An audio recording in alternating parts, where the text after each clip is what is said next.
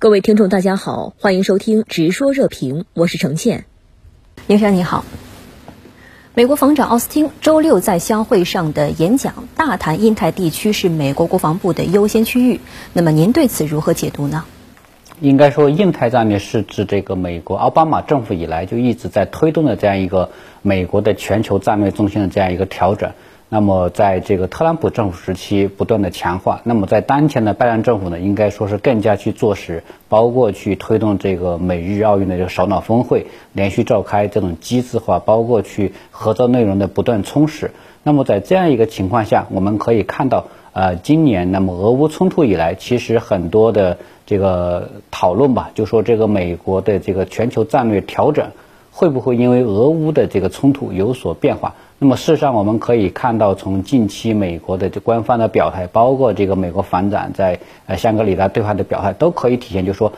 并没有因为俄乌冲突而改变美国全球战略重心东移的这样一个进程。那么，美国依然是把印太地区作为它的很重要的这样一个战略重心区。那么，美国而且表示要进一步的加强这个战略投入，包括去强化联盟关系。包括去拉拢更多地区国家参与，包括去加强这个战略动员，包括去推进这个印太经济框架等等。那么这一系列都表明，就是说美国依然是把印太地区作为它的首要的这样一个战略地区，而且这个很多这个苗头是指向中国。那么实际上对中美这个战略竞争是有着非常这个不利的这样一个影响。奥斯汀此次还在相会期间参与了多场双边和多边会议，其中就包括时隔两年半举行的美日韩防长会晤。那么，在您看来，这一系列的动作释放了什么样的信号呢？呃，应该说，此次这个美国防长在这个香格里拉对外会的这个活动是比较多。那么是第一个就反映，就说美国是特别希望借助这个香格里拉对外会，那么去宣传一些美国的地区安全的主张。因为我们知道这个对话机制在过去两年因为疫情中断了，那么今年呢是难得的重启，所以这对于日本呃对于美国来说是一个非常重要的一个政策宣讲的一个机会。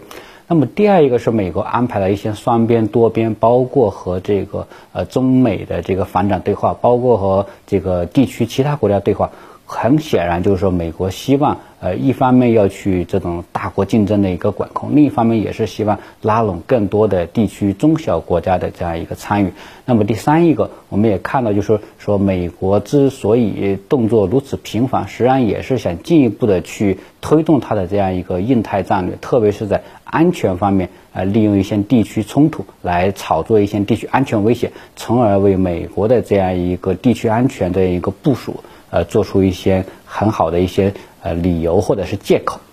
嗯，日本在本届相会的暴走表现也备受各方关注。首相岸田文雄周五的主旨演讲危言耸听，强烈预感乌克兰发生的一幕将在印太上演。日防相岸信夫周六讲话也声称，日本处在对抗单边挑战国际秩序国家的所谓最前线，矛头直指中国。那么您对此怎么看呢？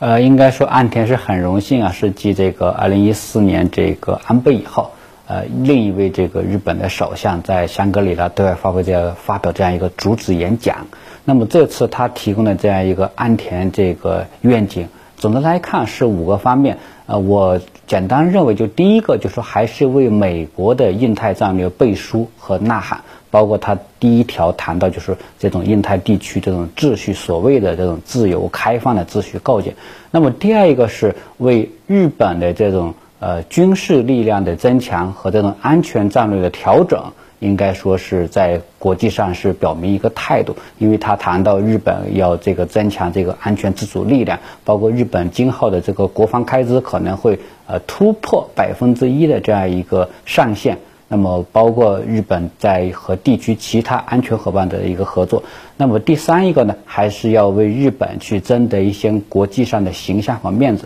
包括他提出这个无核国家，包括他提出要这个为联合国发挥更大一个作用。但是总的来看，这三点呢，最重要的还是日本的这个国防力量的增长。包括日本今后在这个亚太地区，它将扮演一个什么样的这个安全角色？很显然，日本这个愿景是希望今后日本在地区安全，甚至在全球安全中扮演一个更加重要的角色。那么这就会使得日本会进一步的去强化它的这种军事力量，那推动它的这种安全战略的这样一个外向的一个扩张的这样一个一个动向。